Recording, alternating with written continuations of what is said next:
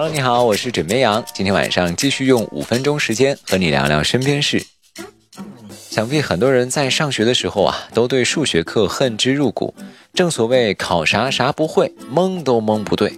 在成年人看来，数学书里永远都是做不完的难题；但是在小学生看来，数学书里的世界却又是奇怪又有趣的。比如说，鸡和兔子为什么总在一个笼子里？小明上学为什么老是忘记背书包，还要来回跑呢？最近一首题为《数学书》的打油诗火了。在诗中呢，小作者把数学题里的种种脱离现实的奇葩设定挨个吐槽了一遍。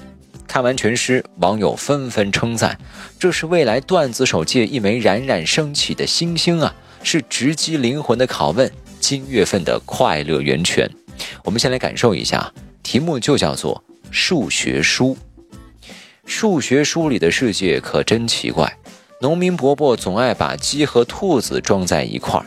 小明上学总是忘带书包，小亮和小刚总在校门口相背离开，张老师总是在购买羽毛球拍，陈老师总弄不清钢笔卖多少块。咦，王老师和李老师呢？他们在比谁打字更快。这位用寥寥数语生动刻画出的数学书形象的小朋友叫罗道玉，是杭州高新实验学校六年级学生。小罗同学的班主任兼语文老师谢一斌看到这首诗之后，忍不住第一时间和数学老师沈海亮分享，俩人呢都被小罗同学独特的脑回路给逗笑了。就想想啊这一届的九零后，简直是优秀的让人欲罢不能啊！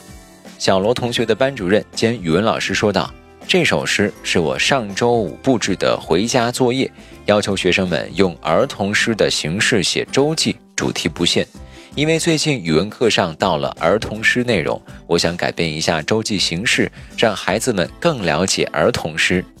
小罗呢是一个性格幽默、善于发现生活细节的男孩，其他孩子基本上都是在诗里写景、写诗、写人，他却研究数学书，给数学写诗。此事一出啊，网友纷纷跟帖夸赞小朋友是一个人才。也看到了，在小朋友的世界里，说他在数学的边缘疯狂的试探。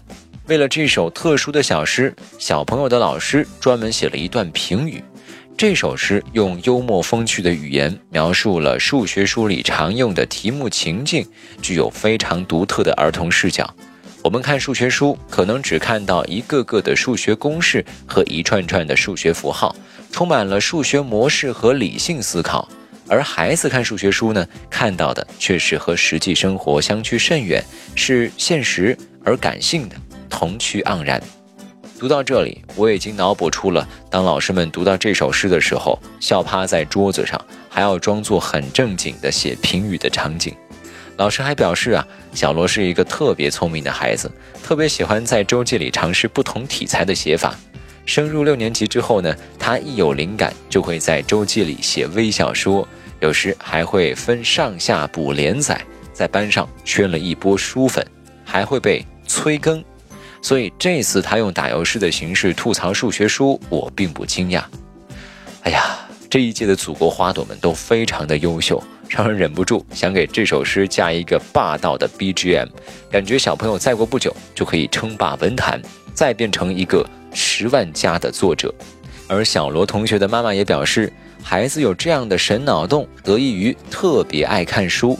当别的孩子在沉浸于小猪佩奇的时候，自家的孩子已经把《三国演义》翻了个遍，并且一家人出去旅游，回家能写一篇一千八百字的游记。嚯，这样的小朋友让我等大人非常有压力呀，能文能武，感觉不久之后，再等他长大一些。或许又会是一个人生赢家的种子选手啊！好了，今天的新闻就跟你聊到这里，喜欢一定要记得点击订阅。我是枕边羊，跟你说晚安，好梦。